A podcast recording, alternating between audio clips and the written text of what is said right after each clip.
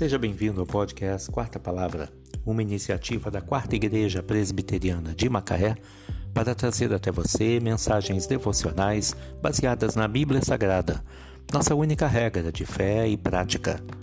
Nesta terça-feira, dia 2 de agosto de 2021, veiculamos da primeira temporada o episódio 444, baseado em Efésios 5, 21 Mensagem do pastor Jaime Camp. Sujeitando-vos uns aos outros no temor de Cristo. Sejam obedientes uns aos outros. Se os casais conseguissem obedecer a essa ordem, haveria pouco desacordo sobre quem deve tomar a decisão final no lar. Mas, infelizmente, somos orgulhosos, teimosos, imperfeitos e complicados Ouço muitas mulheres queixando-se: meu marido é tão passivo e indeciso, não sei o que devo fazer, como posso obedecer a essa ordem de Deus se ele não consegue tomar uma decisão sobre a nossa família e a nossa vida. Acredito que o ideal em um casamento é a submissão mútua, quando o marido é quem dá a palavra final diante de um impasse. Porém, sei que nem sempre o ideal se concretiza. Então é preciso se adaptar à realidade.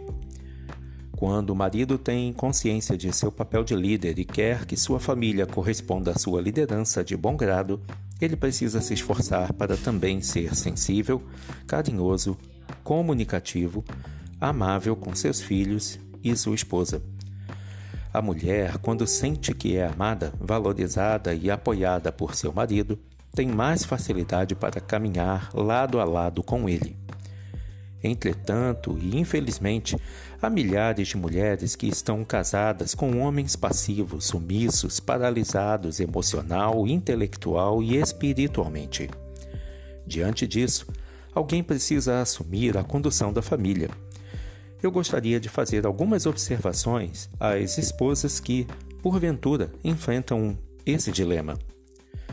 Primeira delas, equilíbrio.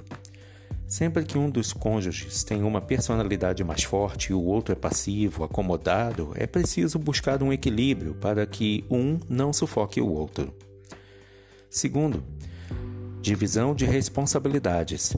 Existem casais que desenvolvem seu relacionamento no 50%. Sua vez, minha vez. Sua responsabilidade, minha responsabilidade. Pessoalmente, não considero essa solução eficiente. Creio que um relacionamento na base de 90 a 90 é mais produtivo, quando ambos estão mais dispostos a dar do que receber. Última palavra. Não existe um país no mundo que tenha dois presidentes tomando as decisões. Um lar não pode ser saudável, estável e feliz quando duas cabeças tomam decisões contrárias.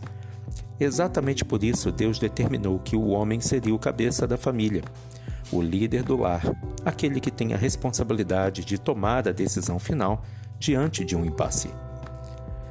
Suponho que não seja possível existir uma submissão voluntária, tranquila e amorosa por parte da esposa se o casal não tiver desenvolvido confiança mútua em seu relacionamento.